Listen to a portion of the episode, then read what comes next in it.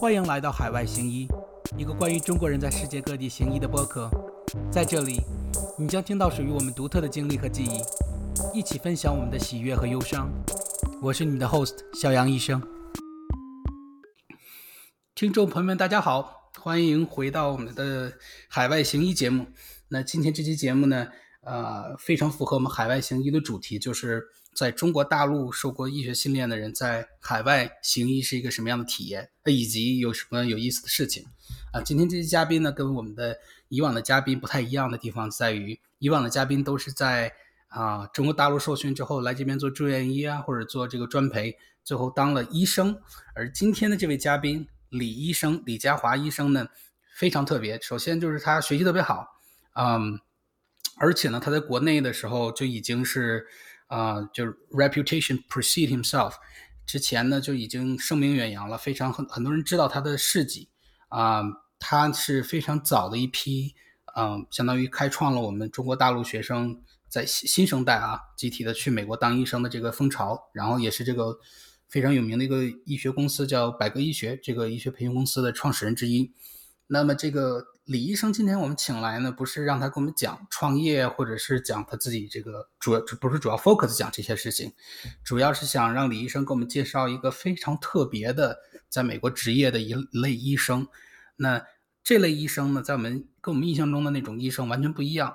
他每天主要大部分的时间不是在看病人，或者是在做科研上，而这部分医生呢，他的雇主也不是我们经常常见的私人的诊所、医院，或者是大学等等。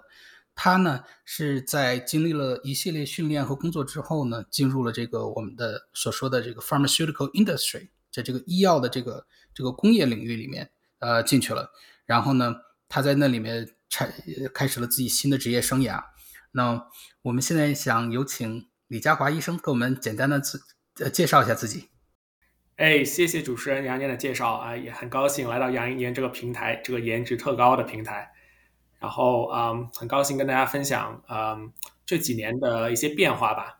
嗯，之前嗯可能大家也会了解到我自己成长经历。就是先从也是都是在美呃在中国念医学院，然后北医毕业之后呢，我就来到美国，先做了四年的基础研究，然后再回到芝加哥去做三年的住院医，然后在一六年的时候去了波士顿，进入了 Mass General Brigham 这个体系呃体系下做肾内科的专科，啊，一般肾内科专科是两年的培训时间，但是我们这个 program 呢是培训四年。呃，主要是第一年做临床，后面三年都做研究。然后我在一六年开始就在这个 program 里边做 fellow，然后在一八年的时候就是拿到一个小小的 grant，然后到了二零二零年，当当时正好是 covid 开始，然后打断了，让很多人的职业发展都都打断了不少。然后要重新思考了这个职业发展方向，最后下决定就是在二零二一年四月份加入了现在的公司。这是一个药厂，它的名字叫 Kibia Therapeutics，它算是一个呃从 biotech 就是专门从新药研发，慢慢向 bio pharma 就是开始有销售的自己商品的这么一个药厂的一个转变期，相当于是一个从中型变大的一个药企吧。然后现在我在药企里边的工作主要是做临床研发，呃，主要就是做呃新药的呃临床设计、临床实验的设计，以及呃在是呃实新在临床实验运行过程中的一些呃 oversee，大概就是现在我的工作。嗯，所以你不是当药代去了，你不是卖药去了是吧？呃，不是的，药厂是其实药厂。嗯，我在加入药厂之前，其实也对这个药厂里边的呃工作环节是呃两眼一抓蒙瞎，就不知道里边的工具体工作部门跟个体的职责是怎么样的。不过加入进去之后呢，呃，对这个工作性质有了很大的了解。可能以前有一些误区，就是认为呃，因为在中国大陆呃成长起来的药企。大家都容易替等等同于药代还卖药，但实际上在美国这边的药企，它是跟就像 IT 这样的初创公司区别不是很大。都是先是以一个好的 idea，一个好的 compound，或者是一个需要治疗的但是没有药治疗的病，一个 unmet clinical need 为起起点，然后呃通过风投把这个一系列的呃需要做的临床实验做好，然后上市，然后就那继续就是小鱼呃大鱼吃小鱼，然后有大的 farmer 去收购这些 biotech 这么一个流程。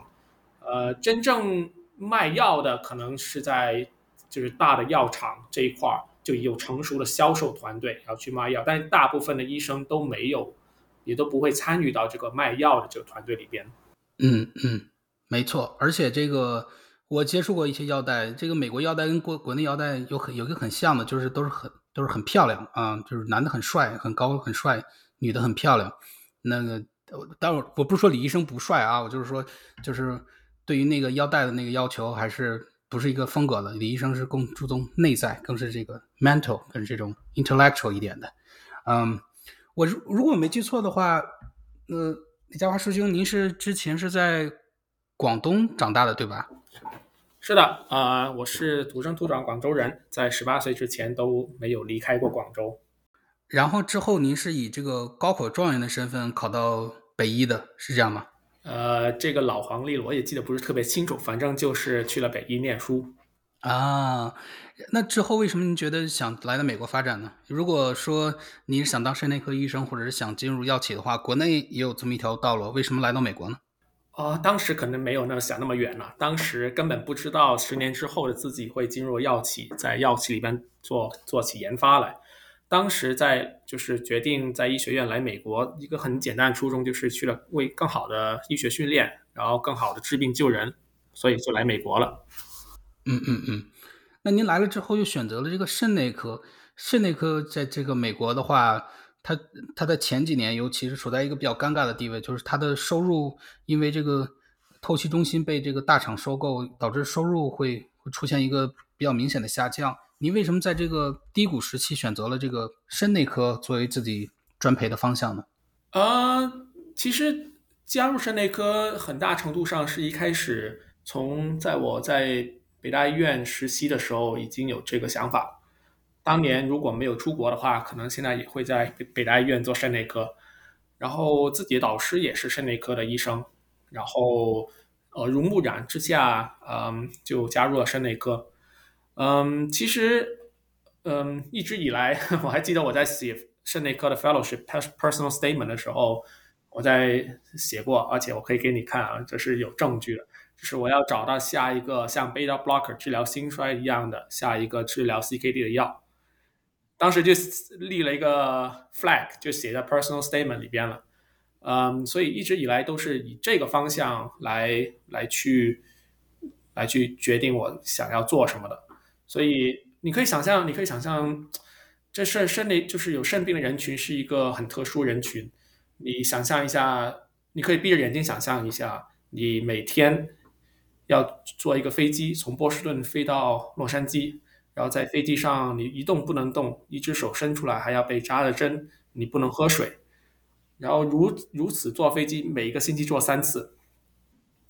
一年剩下的所有的就是你的生生命都要一个星期这样坐三次飞机，这是何等难受的一件事情。所以当时我想的一个最大的宏愿就是，我能在就是慢性肾脏病这个领域发呃发现新药，然后让有这些病的病人不再进展为透析的病人，然后这个是最大的宏愿。所以这是加入当时加入肾内科的一个。主要的就是叫做 overarching goal，然后一直也也在这个领域里边，从基础科研、临床科研，然后到现在药厂，也都是为了这个目标。而且我感觉，之所以去从基础科研就在 Brigham 里边做基础科研，转到药厂，一个很大的推力就是，我觉得在药厂里边，我能更接近的去把这个在研究中的药带到临床给病人用。而我加入这公司也不是说随便加入公司，我加入这公司就是在肾脏领域的一个专攻肾脏领域新药的公司，所以，所以就是这样子，机缘巧合之下就选择肾内科技作为自己终身的一个方向吧。希望帮助有肾病的病人。嗯嗯，这个我听了以后非常感触。我临床上发现也是，这个病人上了这个血透或者是腹膜透析之后，他的生活质量其实是比较低的。呃，腹膜透析还好一点，血血透的时候，因为每周要一周三次去血透，就是 每次血透的时候就跟。他要死了一样，就看了以后，他浑身是汗啊，怎么样，就浑身虚力，然后好不容易隔一天缓一下，然后，然后再隔一天又要再去血透，嗯，然后我也看过一些，在六七十年代这个血透刚发明出来，然后这个 Medicare 在 debate 要不要进入这个保险，要不要去去去 cover 这个 service 的时候呢，当初的一些一些 argument，当时，嗯。当时这个保险公司之所以就一开始一开始的时候啊，保险公司一开始决定说是要要去给这个透析服务付钱的前提，就是说当时的那个科学家感觉是，这个人如果上了血透之后呢，嗯，他就可以可以继续工作，可以继续生存，然后可以继续为社会创造价值。所以说，这个这个保险公司投入的钱是一个可以有一个回报的。但其实最最最后。结果上来看，就是上了血透的人几乎就是不能工作，就是 disable 了。然后血透好像一开始发明出来，如果没有记错的话，也是为了给肾移植争取时间的，而不是说就是一直把一个人就是靠血透维持下去，是这样吧？是的，是的。当时当时 Medicare 上传的时候，没有没有意识到会有那么多的病人，然后估计是上了贼船了。如果他们回去五十年之前。能够预见到现在的情况，肯定不会，呃，就是做这个 commitment。嗯嗯，哎，那开始心想后老悔了，后老悔了，老弟。啊，呃，当然从另一个角度来讲呢，我们也可以知道，这个血透，这个或者说这个慢性肾病啊，其实是一个非常严重的一个问题，在临床上碰到的几乎所有的老年的病人，多多少少都有一点慢性肾病，嗯。以至于到一个地步以后，我碰到一个病人，就是他 GFR 是正常的，我都觉得可能有问题。我觉得可能是那个 lab 有问题，我要 repeat 一下，看一看是不是抽血的那个血送错了这个标本啊什么之类的。嗯，我觉得慢性肾病在美国是非常大的一个市场，因为首先美国人非常胖，其次他的高血压、糖尿病概率是整个这个 industrialized industry 里面是最高的。啊，当然这两年来看呢，国内的因为也有这种三高这个增加的趋势，我觉得慢性肾病也会在国内。继续这个这个这个生长，那这个呃呃，李医生，你给我们 review 一下，现在来讲，作为慢性肾病，如果你真的得了慢性肾病，是不是能逆转的药，就除了这个 ACE inhibitor 之外之了之外的，是不是呃或者是 SGLT2 inhibitor 之外的，是不是其实没有什么特别好的神药来来 reverse 或者是极大的减缓这个它的它的这个进展呢？就是大概是八九十年代出了。第一代神药就是 ACE inhibitor 跟 ARB，之后在肾内科三十年都没有新的药去逆转 CKD 进程，直到 SGLT2 出现的那一天。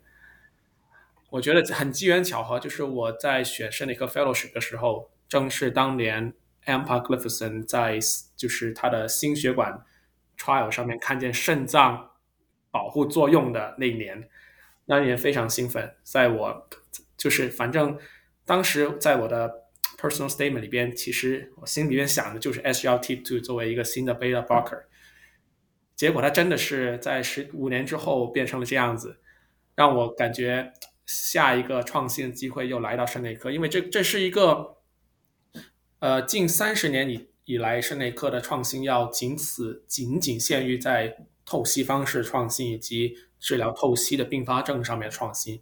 但是远远没有在 CKD 预预防 CKD 进展上面有有创新，而这个病人人群是一个非常非常大的人群，你可以想象它跟心衰、糖尿病一起是一个，但心衰、糖尿病已经有很多药了，但 CKD 是同样一个 prevalence 级别的，但是没有除了 ACI、ARB 之外没有其他药，可以从临床上是一个巨大的 unmet need。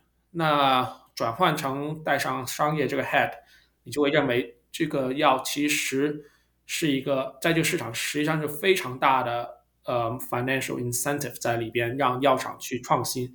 呃，对于保险来说，刚才我们也说到了，这 Medicare 那个长则会清了，它可以，它需要去治疗所有的 ESRD 病人，它现在花的 budget 是非常非常大的，所以整个美国政府或整个美国医疗界有一个非常强烈的。嗯强烈的动力去开发治疗 CKD 的药，目的就是越少 dialysis 病人就越省更多的保险的钱。所以在这些机缘，而且在美国，在二零在 Trump 总统上台的时候，虽然他做了很多奇怪的事情，但唯一做一个正确的事情，就是签署了一个总统令，就叫 Advancing American Kidney Health Initiative。这个就是大大的完全改变了 CKD 治疗的一个 paradigm。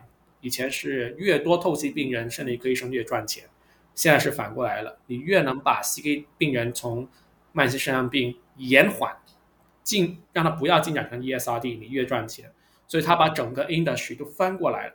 所以现在正好这这三年是肾内科进展的黄金三年，或者是未未来可能有黄金十年，因为的确这个这个久旱逢甘露，这个这块地需要新的药物太太迫切了。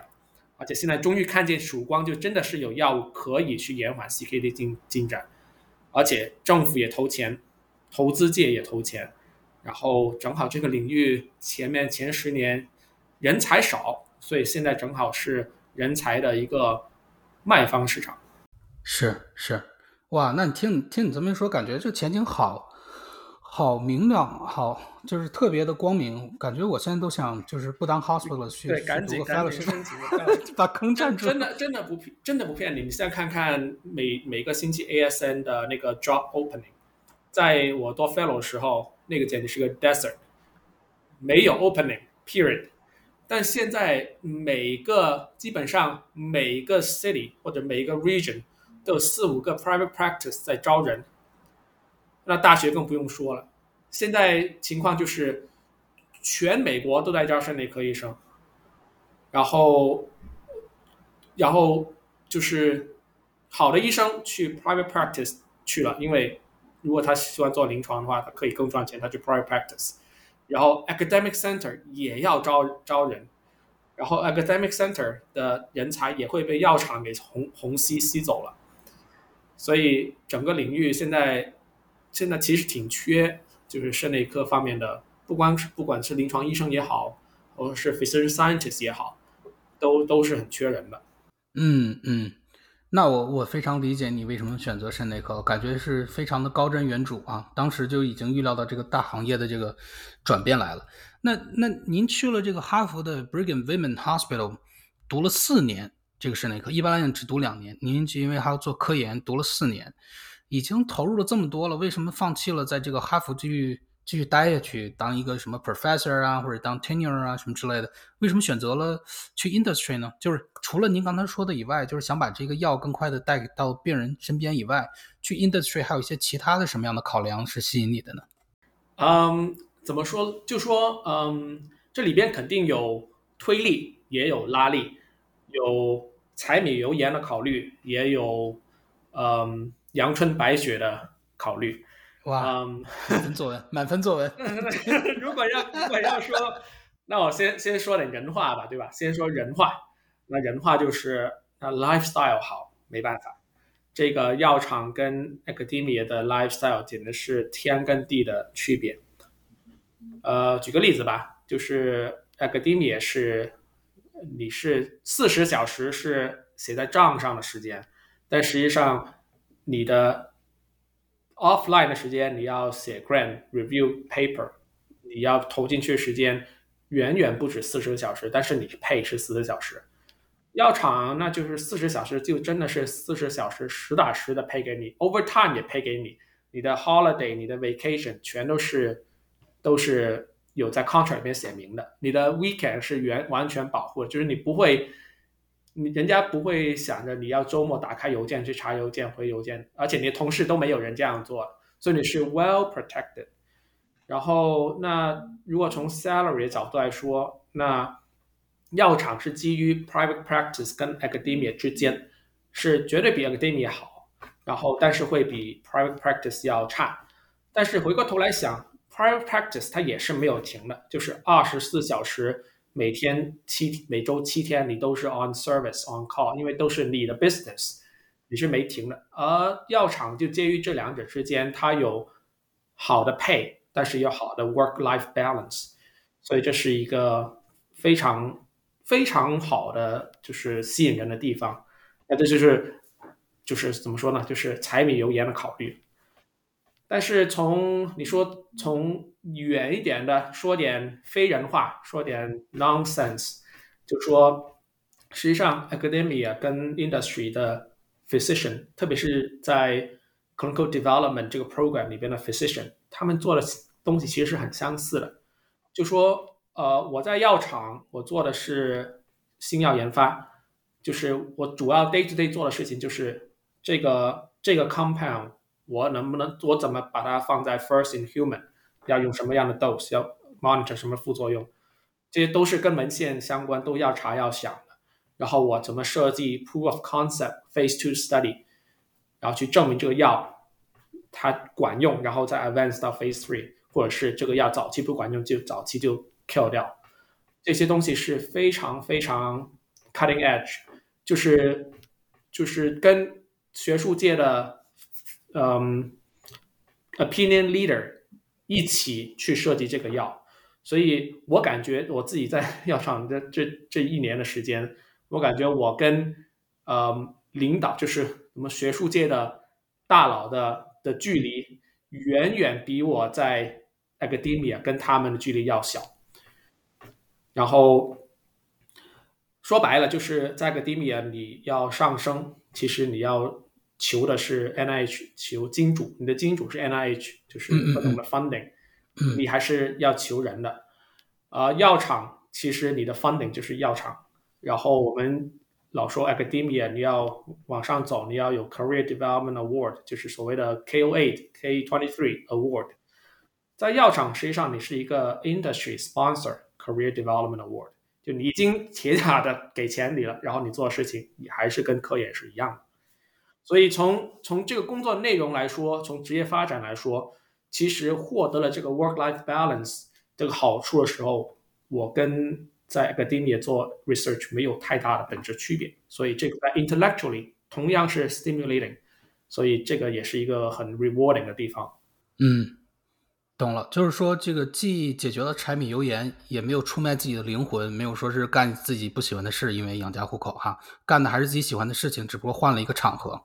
嗯嗯，那个我记得你当初在这个 residency 毕业的时候呢，你被授予了一个特别有意思的称号，叫做 most reproductive resident，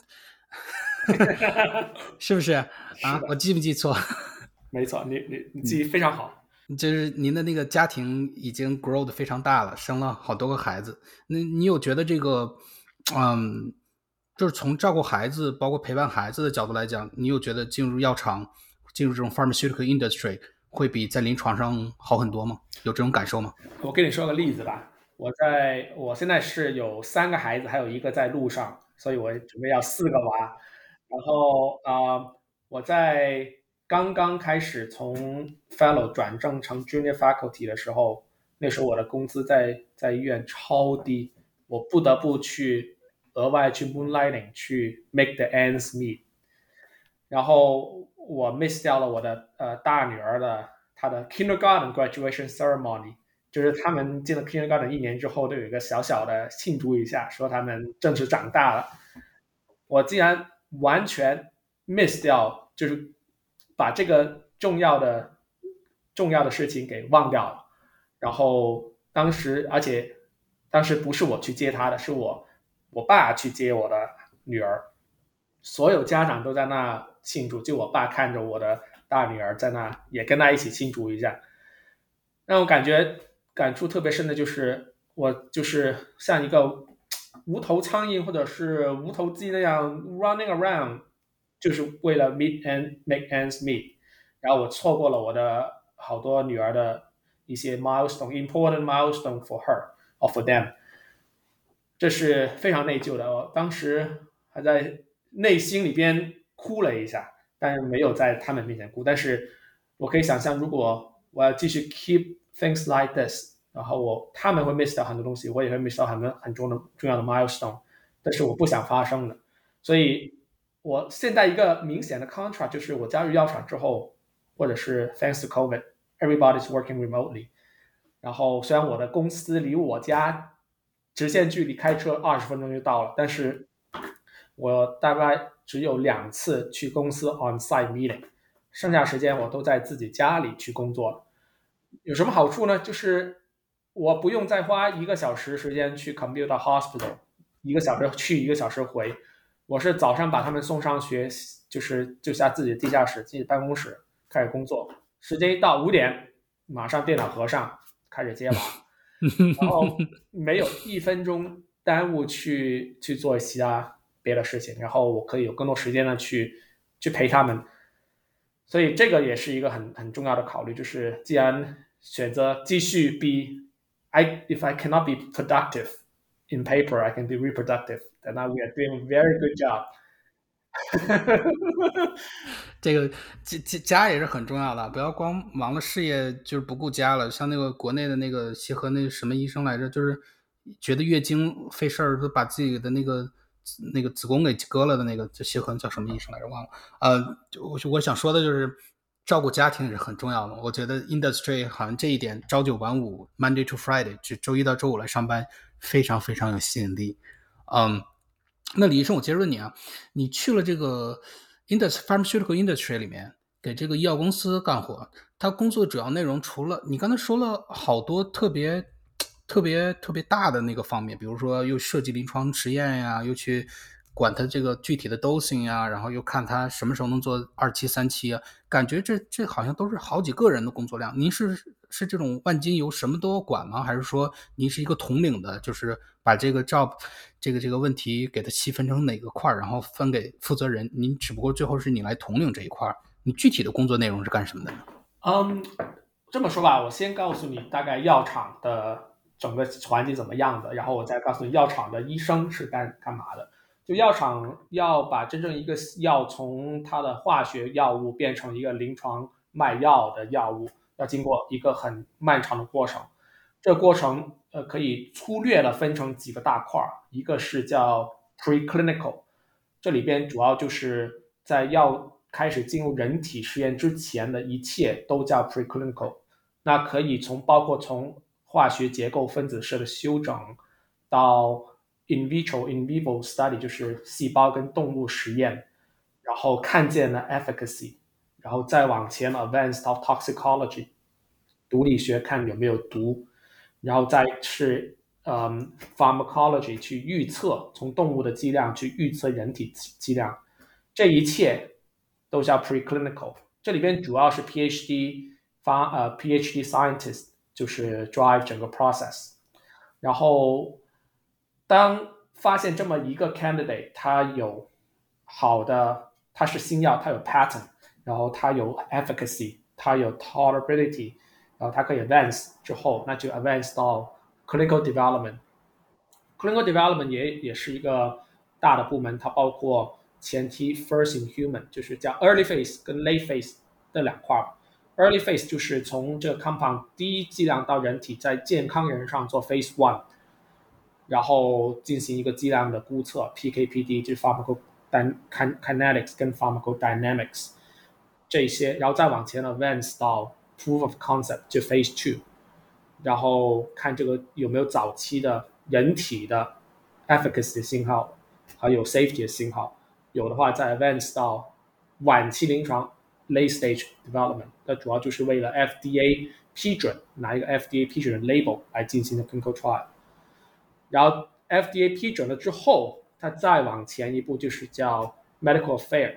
medical affair 就是相当于是有一个 FDA 的药，有些不批准的药有 data，然后需要把这 data 去传递到 clinical community 里边。就是比方说你是临床医生，我现在这个药 FDA 批准了。但还没上市，我要告诉你，这 data 是这样子的。我们 talk science，not I'm not sell selling the drug to you，we talk science，这就是 medical affair 要做的事情。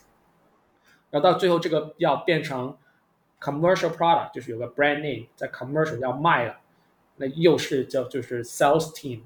这整个过程就是大概一个药从分子到 brand medication 要走过那么多的过程，大概需要十年的时间。所以你这里边肯定不是一个医生能够完全把这东西都搓起来的，这不可能的，而且需要好多好多好多的人，不同专业、不同领域的人搓在一起才能把这个药搓起。那医生在里边有什么样的角色呢？啊，有几个就是常见的，就是从 physician 转到药厂，他们会从事的行业。一个一种呢是在 translational 阶段，就说这个药可能是一开始在 animal 上面看见一些 efficacy，但是我想看有其他各种各样 disease 会不会有用，那我需要找一个 animal disease model，这样的话需要医生去理解这个 mechanism of action，然后理解放到哪个 disease 上面是 make sense，这个需要一个临床的呃直觉在里头。那所以有一部分医生呢会在 translational 这个这个阶段呃工作。另外呢，下一个阶段就是 clinical development，这是最常见的医生的工作，就是把这个药，我的同事把这个药 nominate 到我的部门里边，我需要把这个药从 first in human 一直带到 FDA approve，这个是一个比较宏大的过程，在里边可能有些人主要负责 run early phase。就要把它带到 proof of concept 成了，他就送到 late phase。late phase 主要是更多的、更多的临床试验点、更多的病人、更大的 trial、更大的投入。然后这些呃需要临床医生去 trial，呃就是 design the trial make sense，meet FDA requirement。这是就是在 clinical development 上面需要医生的地方。到 medical affair 也需要医生的地方，就是像医生 talk science。最好不过就是你是这个医生，你也知道他是怎么想的，你这个药是怎么去，就是解决这个临床需要的难题的。所以医就是也有很多医生在 medical fair 上面作为一个政策的制定者，来让其他就是其他人去递推。呃，大概就是医生，所以就是大概可以在 preclinical 或者 clinical development 还有 medical fair 里边有它的作用。懂了。懂了，那就是说，就是俗话说，这个一将功成万骨枯。您觉得这个每每成功一个新药的话，它背后已经就是折戟沉沙的那种，没有通过你们这一系列实验实验的药，大概比例是多少呢？哇，这个这个比例，如果你要从化学式里边筛的话，那可能是几千个里边筛一个出来。嗯。也就是说，一开始筛的时候是那个那帮 PhD，就是专门做这个 biochemistry 的这些呃非临床型的那些博士，有化学家，有生物学家，有临床药理学家、毒理学家，可都经过各种类型的 PhD 训练的 scientists 来搓成 preclinical 那个 stage。嗯嗯。那他选好之后，他会给你，比如说给你十个，让你里面挑两个吗？还是一般是怎么一个流程呢？嗯，就说呃，从我的经验来说吧，就是呃，science 可以做很多 science，但是你需要一个就是用临床需要来 guide 的 science pursue 才是 efficient 的。就说 scientist 他不知道那个药管不管用的。或者是这个 mechanism action，可能是这个这 diabetes kidney disease 管用，还是说 ADPKD 管用？不知道，它只能是 mechanism action。这个药是不是 make sense？早期越早，在发现期越早，有临床医生去指导他们就越好，因为他可能花很多钱，我进去一看说，哎，doesn't make sense at all，kill。他就要，所以。药厂他很喜欢找一种类型医生，就是他有基础研究经历的，他懂得 biology 跟懂得那些 in vivo in vitro 实验是怎么做的的医生就非常好。嗯，懂了。那 您觉得这个职业发展的前景怎么样呢？比如说医生来讲的话，我们都知道医生的工作很稳定。很少有被炒鱿鱼，很少有说这个医院过，当然近几年也有啊。美国有很多医院进入倒闭潮，就医生一下就失业了。嗯，您觉得在 industry，在这个尤其是这个医药领域，制药公司的话，工作它的这个 job security 怎么样？就是说你职业稳定性强不强？会不会有这种，呃，随时被人炒啊，被人替代性，就是被被人替代这种这种风险呢？这么说吧，就是嗯，你在这。如果是你看一个公司的话，那它就是雇主跟雇主比，医院或医疗集团跟一个呃 biotech 或 biopharma 这公司来说，公司跟公司比，那肯定是医院，呃，比单个公司的稳定性要好，因为医院要倒的可能性远比一个 biotech 要倒被收购可能性要低。但从整个行业来说，医疗行业跟生物医药制药行业本身两者之间的体量，呃，都是很大的。然后，呃，稳定性，你可以说稳定性究竟是一个雇主里边的稳定性，还是说你这个人这个带有的这些 skill set 在这个行业里边的稳定性？嗯，可以说就是你在在医药制药的行业里边的医生，他的单个雇主的稳定性可能不如医院，但在整个行业里边的稳定性，因为这个行业在扩张。这个稳定性反而是很好，因为而且不光是稳定性，还有提高，给你提升很多跳槽的机会。你在医院里边工作，你的跳槽机会是有，但主要可能是因为你的工生活地点变变变更了，但是你工作内容、你的 title 和你的呃 salary 基本上是固定的，就是你是这个 skill set，你是这个 specialty 的，你的 hour rate。你的时薪跟你的工作内容基本上是固定的，你跳来跳去也只是工作地点的变化。而在药厂里边不一样，就是因为这个药厂它有很不同级别的医生或不同级别的工作，它有不同的 responsibility。有些是 front end hands down 的工作，但是往越往上走，你有更多的 management responsibility，oversee responsibility。然后你在药厂之间的跳槽是伴随着你职位上升、工资上升，还有你的 responsibility、你的 report to 的人的数量的上升，所以这个是一个上升的阶段，去就是每次职业的变更，其实伴随一个上升这个趋势来的。从这个角度来说，我觉得在 industry 的医生他的。职业变动的快，其实不是坏事，而是是好事。每一次变动都伴随着 title 的上升跟工资的上升。嗯嗯，懂了。我觉得这是我感觉跟国内蛮不一样的点，因为国内什么三级查房呀，就是好多地方就是医生还分到一到十级啊，他一直有这么一个有这么一个 ladder，就是你可以一直往上爬，像打怪升级一样。美国这边住院医或者是 fellowship 毕业之后，你就直接是主治医生了。然后临床上基本上就到头了，之后这些行政啊，还有科研这些之类的一些 title，嗯，听起来好像 pharmaceutical 的话就更像，嗯，传统其他职业一样，就是学而优则仕那样的。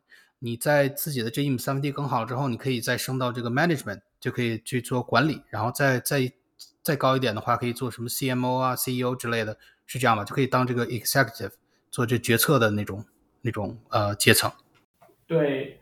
还有一个我跟想跟你分享，可能跟你的听众分享的一点就是，嗯，你你要就是你在看一个 compensation package 的时候，你要最近看的是什么？嗯，在我眼里，就是医生的 compensation 有有有好到不好，有几个层次。最差的是死工资，没有 bonus 的，那是什么呢？是 academic physician。第二差的是死工资加上 bonus 的，那死工资加 bonus，bonus 是基于你工作的量来来制定的，所以你的 bonus 虽然是 bonus，但其实也是死的，因为这是雇主给你定的。这第二差的，第三差的或者是好一点的，就是死工资，但是加上 profit sharing。profit sharing 就是那一起就是像 private practice 那样有 profit sharing。那这个东西是活的，你干的多，business 好，这个东西就就变得更多，是活的，是好事。但这 profit sharing 是基于你这个 practice 里边的一个 profit sharing，是不是跟公众交通的？最好的职业是什么呢？是 salary 加上 public profit sharing，就你的你的 interest 是能够在 public market 上 trade 的，那是什么呢？股票。跟股票 options，这个是最好的 compensation 模式。就作为雇员来说，这是最好的 compensation 模式，就是死工资保证你的开销，但是你的 effort 是被 publicly recognize 就是你的你你你的死工资进去的活儿，让社会市场进行充分交换，通过股票形式进行充分交换，这是最好。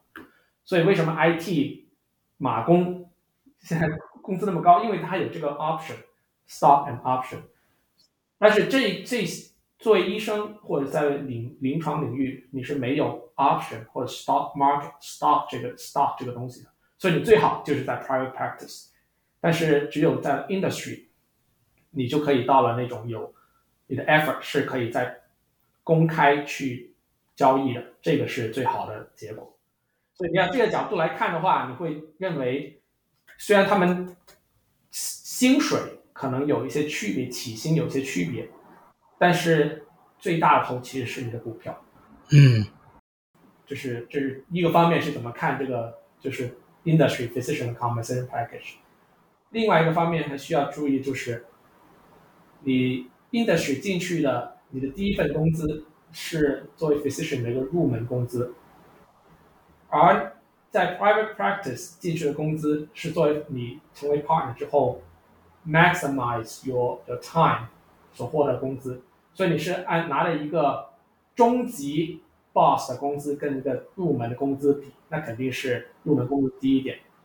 但是你这个入门工资其实是是过几年就升，不停往上升的，升了之后这些工资就不会不会 public 的，就是这个都就是你的你自己 negotiate 的达到的效果，那就很 individualized。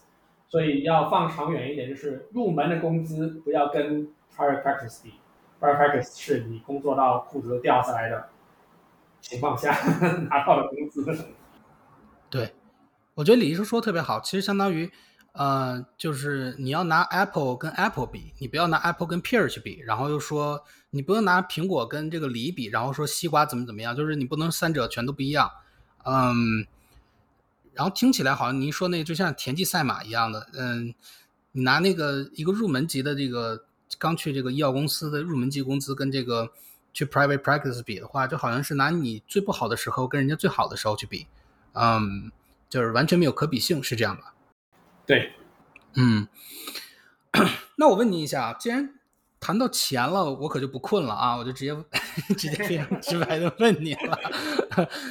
这个从，因为我不想问具体的钱，因为我问具体的钱的话，我觉得有时候，呃，可能会嘉宾会有一些 reservation，不愿意说。就跟您，因为您之前在哈佛的医院去做这个肾内科大夫也做过嘛，跟您在肾内科做大夫时期来比的话。您的收入是持平的、增加的还是减少的？请您就是包括不光介绍一下基础工资，也交包括一下整个的 package，基础工资加 bonus 加股票什么的，能给我们都介绍一下吗？嗯，我经历比较丰富，所以我可以给你多方面的数据作为参考。啊，我给你就是所谓的叫，就是最精英的大学里边给 faculty 出的工资是最低的。全美最低的，没有比他更低的地方了。多低？低到比 fellow 的工资还低。我操，真的？很恶心吧？我靠！但是是这样，是这么恶心，因为 fellow 是 ACGME 给钱的，然后医院去 compensate 的。但是你一旦进入了真实世界，你的 overhead 是好多的，就是你赚一块钱，有六十分进入了你的 overhead 里边，去哪呢？去了你的各种 administrative assistance，各种的你的 morning report 那些 meal 啊，各种各样的，你的 faculty 的 retention 啊，呃 package 啊，还有说你的你的 department head 去大大手大脚花钱的各种各样的 allowance 里边去了哪里去了？在临床上坑辛辛苦苦赚的工分百分之六十去了 overhead，所以你可以想象。在苛捐杂税情况下，临床一线的呃 academic condition 是非常的辛苦的。然后具体具体数字就不说了，但是它是跟 fellow 相比，就我自己从 fellow 转到 junior faculty，我的 head to head 对比，我的工作量跟我的收入跟 fellow 没有区别。天呐，这个太过分了！这是太过分了。那往回看一下其他 academic center。没有那么过分，就说他至少也有点人性，还怕你走。像像哈佛这些地方就是没人性的，那因为他不缺人。然后他就是稍微有人性的地方，比方说我老以那个以前我的老板的地的地方在 KU Kansas University，啊、make sense，就是多劳多得赚工分嘛，RVU base 多劳多得，那有个初始有个二十万也是正常的，大概 range 在十三万到二十万之间，depending on your location，在芝加哥可能是十三十五万，在肯萨斯城可能是二十万到二十五万，作为一个 starting junior faculty full time clinical。full time clinical 就是你的所有钱是做临床 RVU 来的，没有 teaching，没有 research，就是这些其他的钱来。然后因为我自己也在 moonlighting，生活所迫没办法，也在 moonlighting，让我见识到正就是真实在 community hospital 他们的工资怎么样的。那在 community hospital 就是 overhead 就少很多了。那我是在 community hospital 做了大概有三年多了，现在还在做，做 hospice，就跟你的工作一样，moonlighting 做 hospice。那这个可以多劳多得，可以到二十万、三十万，就如果是 full time 的话。呃，药厂，我加入药厂的第一份工资是基于，如果都按 full time 来说，肯定是比 full time 的 academic commission 要高的，可能跟 full time 的，嗯，其他城市的 academic commission 是差不多起薪，会比稍微比 full time 的 hospice 要少那么五万左右。嗯，一般来说就是进入就作为 physician 进入 industry 第一个 job，一般你的 expectation 大概是十八万到二十五万之间，depending on your location 跟跟 employer。然后这个是 salary，但是一般有百分之十八到百分之二十五的 bonus，就是你的 salary，基于你 salary 基础上，在年末有百分之十八到二十五的 bonus，这个是药厂的 bonus。然后这个跟医院的 bonus 不一样，医院相当于是你知道你要拿 bonus，你就要 work hard，R RVU base，对吧？你要达到这个 RVU，你才能拿到 bonus。药厂呢？没有那么死的 RVU，因为它更多的是你的药物进展到哪个层级，这个公司的成功的情况是怎么样来决定你的 bonus，而不是说你自己要 work 多 hard 来决定 bonus。然后药厂一般都会有 stock option，就是给你一个钱，然后行权十年行权，那如果十年之后它很高涨得很高，那你就赚了，如果它掉了或者是清零了，那你就不用花任何的成本。这个 stock stock option 都都会有，一般都会有。然后接下来大概就是就是一个 industry position，它的 expectation 大概是 low twenty 呃 low two hundred salary，eighteen to twenty five percent bonus。然后 stock option 就要看具体的药厂，如果你是 Moderna 的话，那这是发了。三年前加入 Moderna，你就现在可以财务自由了都。啊，是，确实是。啊，那您觉得这个，您觉得这个收入，就这个工作量来讲的话，还是蛮合理的，是吧？对，凡事要看时薪，不要看 package 的。对对，我这个太同意了，这就是我为什么非常鄙夷，不是鄙夷啊，就是我我觉得 cardiology 很好，但是我特别。接受不了他们的工作强度，我觉得他们那工作强度有时候就像用命去换一样。就是 cardiologist 明显能看到心内科啊，他工作的那个强度和时长明显是别的科大概两倍左右。确实是你挣的也是别人两倍，但是但最后是你自己的身体，也是自己的家庭，你这身体也不好了，家庭也不行了，然后是的，是的，简直是真的。医生这个在美国真的是用命换钱，就是时间，就是你的 RVU。你不工作，你可以说是马上是没钱了。就是虽然你可能拿着还是工资，但实际上你要理解后面本质上，就你不 bill 病人，你就没有钱。这个是本质，这个行业的本质。那跟其他的电工、水工、开 Uber 都是一样的，你不工作就没钱。所以这个就是实际上是一个时薪超级高的 professional，对，就对对，也是打工的，就是。就精装打工仔是这样吧？对，如果你不自己不拥有自己 practice，你拿的是 W two 的 physician 的话，那就是、嗯嗯就是精装打工仔。嗯，哎，你这么一说，我都抑郁了。嗯，我我现在满脑子想的就是我如何进入肾内科，然后去投奔你。啊、呃 a n y w a y all joke aside，嗯，我个人觉得呢，那个收入蛮重要，更重要的就是说你你如果在挣这个钱的前提下，你不把你自己 burn out，对吧？现在很多人就是非常流行的观念，就是就是包括各个 conference 你去都会有一个专题，就是讲 burnout，就讲这个人干着干着活儿，最后干不下去了，就发现自己拼命三郎拼不动了，熬夜熬不动了，就人生没有意义了，就一下子有的人可能选择自杀，有人可能选择就退休，有人选择就是每天非常抑郁的带着疲惫的身体去工作，这样。我我觉得如果那样的话，就完全不如你去一个非常 sustainable，你的 career longevity 比较长的，像这种像李佳华医生一样选择了去去药厂工作，他既没有放弃自己内心就是研发新药造福人类这个这个需求，就是没有出卖自己的灵魂，然后肉体上又得到了满足。肉体 我肉体得到满足，就是那个就是 financially 得到了这个这个这个 compensate。嗯，那我接下来呢，想问您一个非常重要的问题啊，是一直在我脑海里就是一直在在考虑的，因为做一个 scientist 搞科研很有意思，很有成就感，我我可以承认。但是有很多人其实选择做医生，他是有需要，他喜欢那种成就感，喜欢那种治病救人那种看病的成就感啊。我觉得那种成就感也是做科研啊、做小鼠模型啊，或者是专门跟数据打交道，就是比拟不了的。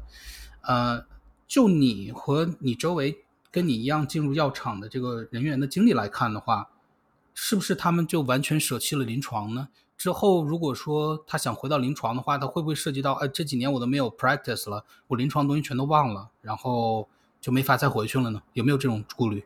呃，要看人，呃，我可以说顾虑是没有的，那要看具体你为什么当年离开临床。嗯、有人是因为真的是不喜欢临床，然后离开临床的，然后去药厂的。那有人是因为其他原因去药厂，但是他还是喜欢临床的，比如像我。然后你在跟药厂讨价还价的时候，很重要一点，你就要跟他强调，我要保留百分之二十的临床。呃，我 negotiate 下来的 contract 就是我有半天去临床的，就是我还有半天，就我还有呃 attending 的呃 appointment 在 Brigham，然后我有 academic affiliation，都都是 part time 的，但这个都是小事，但是但是就是你可以跟药厂说，我有半天的时间是你药厂给我钱，我去看病人的，然后这这个要看你自己 negotiation。然后大部分药厂都会允许这个，因为对他们来说其实这是好事，极大的好事，极其便宜的便宜，所以他们会愿意的。除非你自己不愿意看病人，否则的话，大部分都可以 negotiate 下来。然后我我就是看病人那种成就感呢，的确是任何工作都没办法比拟，因为你真是在你面前帮助了一个需要帮助的人，这个是一个。非常好的一个感觉。当然有很多 frustrating 的事情在临床上，你不没办法干预，但是只要你在帮能能够帮助一个病人，看着他送他出院，或者是你把他从要透析的深渊里边捞回来，这种感觉还是非常好的。嗯，我经常把这，所以我就是保一直保留着临床，就是去用一些业余时间继续做一些 moonlighting 的工作。这可以，一个是保留自己临床的直觉跟这些 skill set，另外呢，还是就是要找回点存在感，就是在治病救人一对一上面有存在感。嗯嗯，懂了懂了，所以说是可以选择的，对吧？你可以选择完全放弃临床，但是你也完全可以选择就是兼顾，但是就是时间再重新分配一下，是这样吧？对，有一些前辈是他已经升升到很高的级别。比方说，我们 Brigham 有一个前辈已经到 CEO 了，他在成为 CEO 之前，还是保留每每个半天在 Brigham 看门诊。嗯，然后对，所以这完全是取决于自己的 balance。当然了，你这半天看的门诊，你肯定不不指望能够靠这个赚钱，这个能够够你买那个 malpractice insurance 就已经可以了。对对对对对，嗯。而肾内科的话，我觉得成就感确实非常强。我我原来住院一期间跟了一个肾内科大夫，就是他在我住院医快毕业的时候就要退休了。他的病人有的跟他都十几二十年了，就是 CKD 嘛，就非常慢性的，就是不停在进展。他他做的很好，但是因为这个药啊，或者是因为这个命运的作冲，这个病人的慢性肾病也慢慢的进展，有好几个已经进入到这个肾衰期啦，需要上血透啦，还有的就是病人已经，反正就是他想退休的时候，他退休的时候，那病人都，他跟病人要面对面说嘛，说我要退休啦，看不了病啦，我这有一个新的 partner，我给你介绍给他怎么样？每一个病人都哭的，你知道吧？就是就那种那种，哎呀，真的要退休了，能不能不退？然后我就感觉这医生做的还是蛮到位的，就是做到这个病人已经就完全离不开他了，就那种依赖感都已经形成，那种信任，嗯，我觉得还是做其他职业很难很难很很很轻易的就就形成的，嗯，所以完完全放弃临床，其实我我脑海里还是很想象不到那是什么样的一个生活的。对，美国医生有个好处就是是赚钱，但是也是能够真正帮助人。在你不需要赚钱的时候，你也还是可以很自如的帮助。你可以选择 free clinic，或者是 volunteer 去 county hospital 做 volunteer，你就是帮人。这个这个这个也是实际上你要放在一个宏大的呃比较宏大，就是你人生的阶段来说，只要你财实现财财财务自由之后，你的时间用来干什么呢？要帮助人，帮助人可能是通过就是 practice medicine 去帮人。对，对，所以我做这个 podcast 呢，就是为了帮助人，然后呢，也是为了财务自由。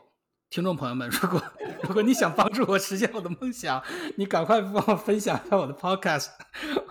我这个我听众到了一定程度，我就可以放广告了。放广告以后，我就可以财富自由了，然后我就能全心全意的帮助你们了。所以，帮助一下你们可怜的博主杨医生吧。OK，啊，Anyway，joke aside，嗯，那么听了您的这个介绍以后呢，我非常动心。我现在心里满脑子想就是我找，因为我在这个呃，在美中的某一个大城市里，它有个药厂叫伊莱利里，它在这边，就在你那儿吗？对，就在我这儿嘛。然后，然后叫李来，对吧？国内，嗯，我也在这个有时候动这个小小花花肠，想要去，嗯，想要去药厂里去开拓一下自己的可能性。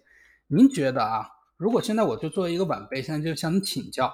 然后你心里也在想，说这个人到底适不适合？您觉得，从你内心角度和你最后工作这两年来的经历来看，什么样的人适合走这条路呢？什么样的人去不太适合走这条路呢？我先说什么人不太适合吧。如果你 if you prefer people call your last name by doctor, then you you're not, you're not a pharmaceutical person. 真的，就在药厂里边，大家都是平等的，不管不不管你的 professional 经历是一个 doctor 还是一个 pharmacist，还是一个 RN，还是一个 biostatistician，还是 PhD scientist，everyone's equal，is equal。所以呃，你不会 expect 你因为是一个 doctor，你可以颐指气使说 this is my decision period，没有的，这个药厂里边都是。像一个像一个矩阵那样工作，每个人在自己的领域都是专家，而且要把一个药成功的带去市场，需要每个专家各方面的努力。很多东西都是医生所看不见的，所以如果你就是希望乾坤独断的那种性性格的话，可能不适合药厂。然后，嗯，这是不适合的，啊，嗯。除此以外的话，其实药厂欢很欢迎，嗯，几种类型的医生，可能跟一开始跟我想象不太一样。其实，我觉得他会很喜欢，呃，就是各种，就是发文章特别厉害的，就是 physician scientist 特别厉害的医生。其实不是的，在药厂里边，在药厂里边，science 比你厉害的多的多的是。The best scientists are in academia, in industry. the second, the, the best of the best in science, the second tier scientists in, in, in academia.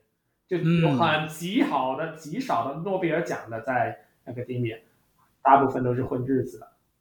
在药厂里边真的是真刀真枪实干的，你 science 不行，你想自己创造一个 figure，在药厂是不可能的。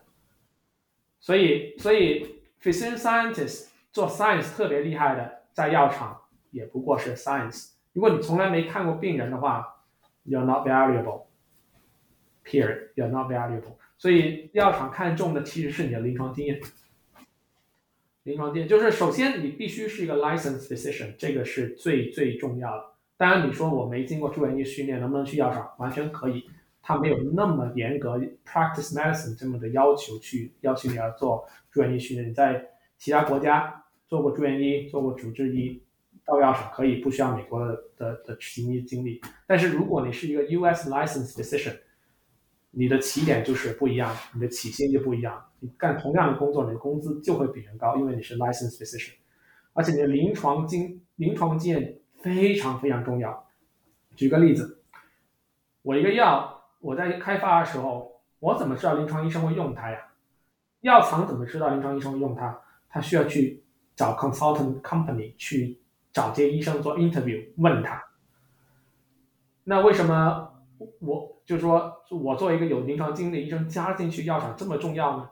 为什么药厂会愿意给你支付你半天的工资去做临床呢？因为你相当于是一个 free consultant to them。嗯嗯嗯。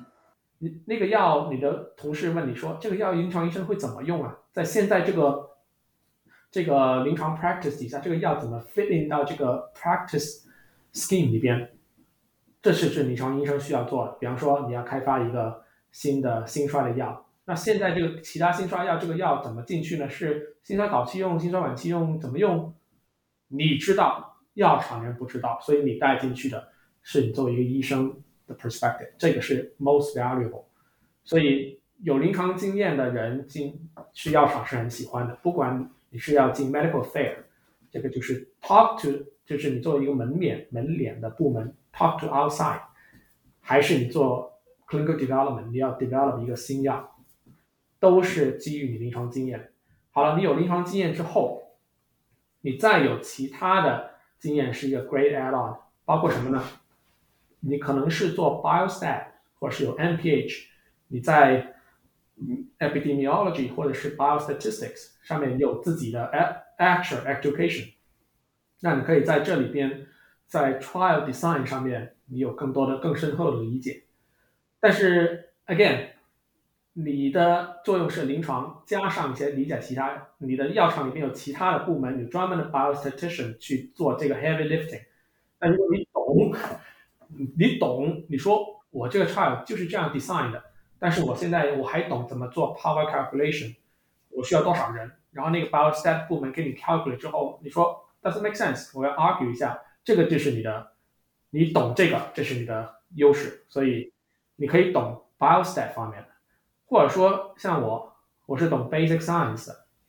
我进去，我知道这个药要这样用，这个这个领域缺那个药，然后 basic science 那些 scientist 会说，哎，我有这个药，你觉得它能不能 advance 到这个这个领域？我一看说，哎，你这个药一天要吃三次，没有一个病人会愿意一天吃三次这个药的，这个药别别开发了，别浪费钱了，你可以一枪就把它毙掉。这个就是你作为临床医生加上你的 basic science knowledge 的优势。如果你不懂那个 basic science 那个 mechanism mechanism，那再举一个例子，就是那个人说哦这个药在某个地方很有用，但是你一看它的 mechanism 里边还有另外一个更更严重的副作用，那你就说这个病人要长期吃这种药，那它会带来各个长期的高脂血症、高血压、高血糖的副作用。这个药是 no go。马上要毙掉，这就是你懂这个基础 science 的的优势。药厂也喜欢你是临床医生，但是你懂 science，就是 MD PhD。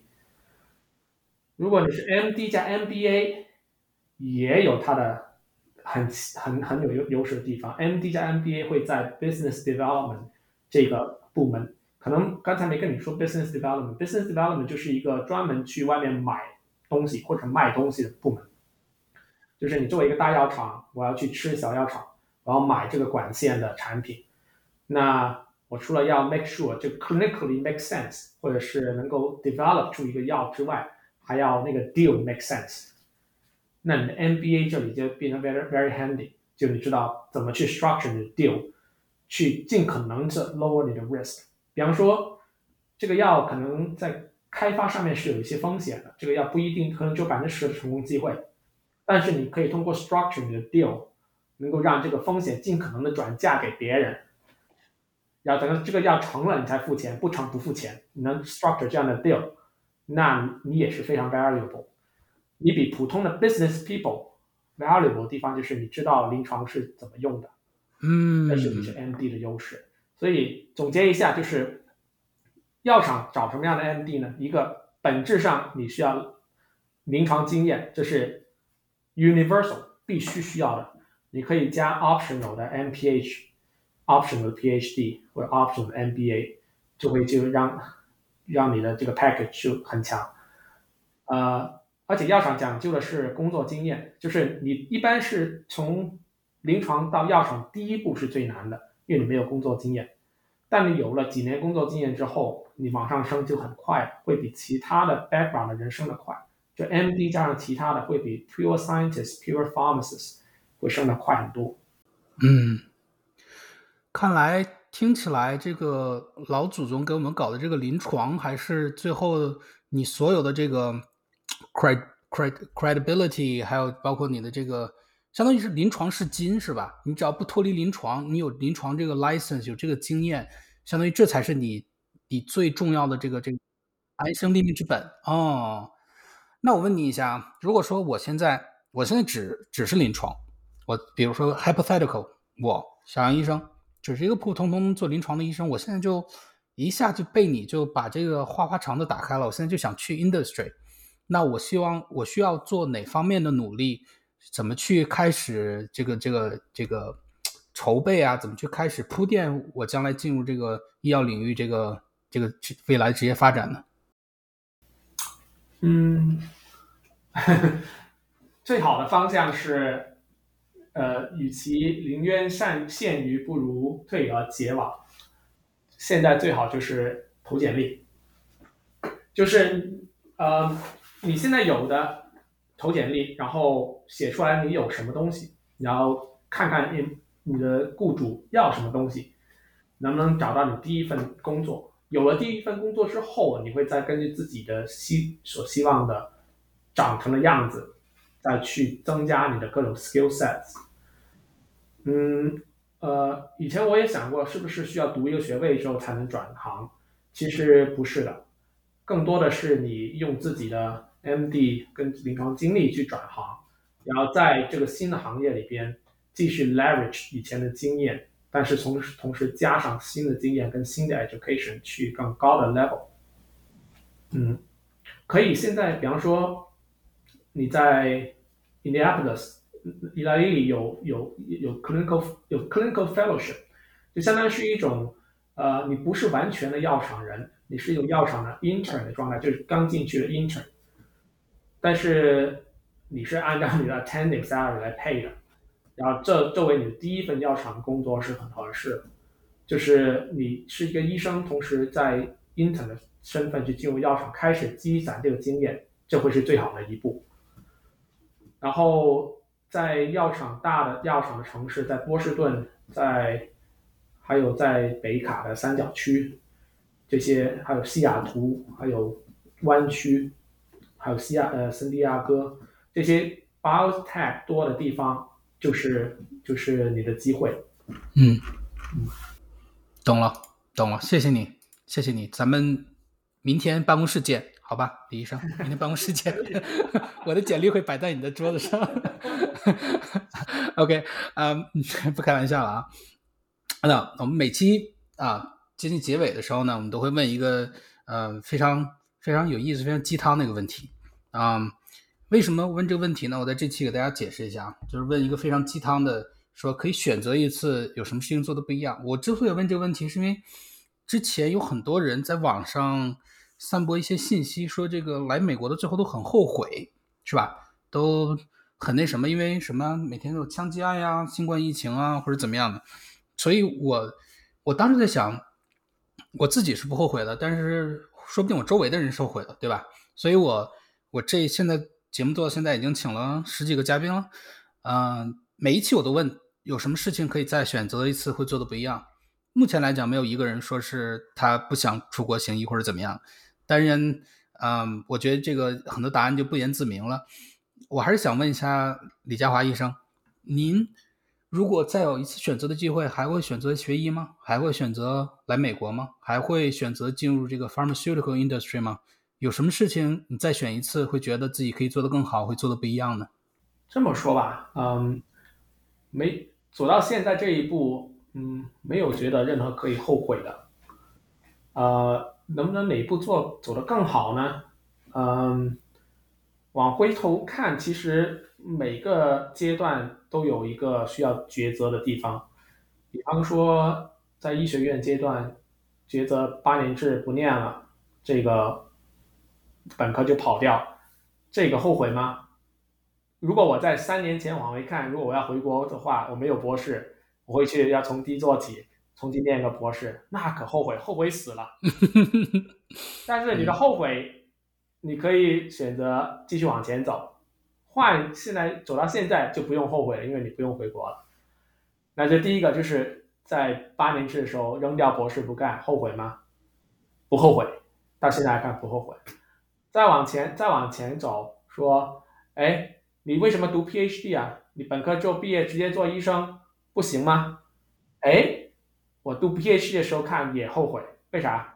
人家都开始做住院医了，比我晚两年考试也做住做住院医了，很风光。后悔吗？当时是有后悔，现在看后悔吗？不后悔，因为正是这个 PhD 的 experience 让我去掉哈佛，也让我现在找到现在的工作如鱼得水的工作。那后悔吗？不后悔。再往前看，说，哎，当你为什么去了一个名不见见经传的住院医项目啊？当时 match 进去的时候是我的。rank list 的第六个项目，后悔吗？哎呦，当时拿到的时候是有两秒钟的失落感，后来一想都一样的，就是硬头皮干吧。三年之后一看，完全不后悔，因为有住院医 co county training 这个经历 very solid。现在尽管过了那么多年，内科的东西还是手到擒来，没有这三年的经验，不可能有这样子。所以现在看。一点不后悔。再往前看，说，哎，你去了肾内科，你迈进了肾内科。二零一二零一六年去肾内科的是什么人呢？去不了其他科的人，烂的就说在里边的没有竞争力的人去了肾内科。二零一七年往那时候看后悔吗？哎呀，后悔极了，当时没有没有 没有工作的，对吧？出来是失业的，出来做重新做 hospice 的。再过三年之后后悔吗？一点都不后悔。这科又经历它重新焕发新颜的发展。那再往前看，说哦，你都去了药厂了，那你提前那三年在做不是为什么做科研，拿那么点的死工资，后悔吗？当时我在没加入药厂之前，后悔啊，说我干嘛要在我读两年的 fellowship 不好吗？继续去赚钱了，我干嘛要卖了自己命去去做这个？再往前看。如果我在现在角度来看，这三年的 Brigham 的经历太值了，没有一个任何的经历能够有像 Brigham 这么 rich 的 experience，教会了你不光是临床科研，还有处事，还有 politics，everything，teach you everything about life。所以每个阶段在某个时候看那个之前的抉择，肯定有后悔的，但你把它放在一个比较长的。时间段来看，你会觉得不后悔，就跟你拿着股票一样，在你买完股票第二天跌的时候，你会后悔昨天为什么买，但你只要拿在手里拿紧了，过五年十年，你的股票早就涨得不知道哪去了，就这么简单。所以，后悔的人，我建议就是不要为了一时一刻的一些变化变动来为自己短期的 decision 后悔。往前看，过几年之后，things change。嗯，懂了。时间会抚平永远的痛。嗯，而且这个我从一个侧面理解了为什么李医生当年是高考状元了。这排比句写的确实是牛逼，就是张口即来的。这个是确实厉害。嗯，那生四个孩子后不后悔？还是如果再选一次，会生的少一点吗？No，不后悔，不后悔，不后悔。OK，跟跟卓米结婚不后悔，哦生那么多孩子不后悔。行行行行，你四个孩子，我得向你请教一下。我觉得我的最，我个人的最最大的值是两个，可能两个以以外的就超出我认知范围，就是人类还可以 handle 嘛，就超出我的认知范围之内了。等你等你你自己也管过，有有子女在床边的老人多幸福啊！到你六十五岁、七十五岁的时候，你会觉得这个。Well deserved, well well served. Well served. 前面之前的 investment well served. 啊，原来李医生下大棋呢。OK，好，好，好，好，呃，今天非常感谢啊，李医生在百忙之中啊，在这个为推动整个人类肾病发展的道路之上啊，播出了一个小时一个小时零二十分钟的时间啊，跟我们观众分享一下自己的经历。我也希望有心的观众们，不论你是在国内当医学生、当医生，还是在这边已经职业的医生，或者是你是他们的家属也好，或者是完全就有兴趣的朋友也好，我希望大家从这期节目里都能学到一些东西，啊，都能看到，其实我们这个群体是一个非常 diverse，啊，非常多元化的一个群体。我们不仅仅是完全的只在自己的一亩三分地里面默默耕耘，然后默默的就就凋落了。其实我们可以做的很多，嗯，那么今天。我们的节目就到此结束，谢谢李佳华医生，希望将来有机会我们继续再合作。哎，谢谢杨岩的机会，很高兴跟大家分享一些成长经历跟现在人生的感悟。我觉得这个颜值最高的平台是名不虚传的，大家继续关注，subscribe，点赞。对对对，但少吃点盐啊，要不然你 CKD 控制不住。OK，朋友们，我们再见。好。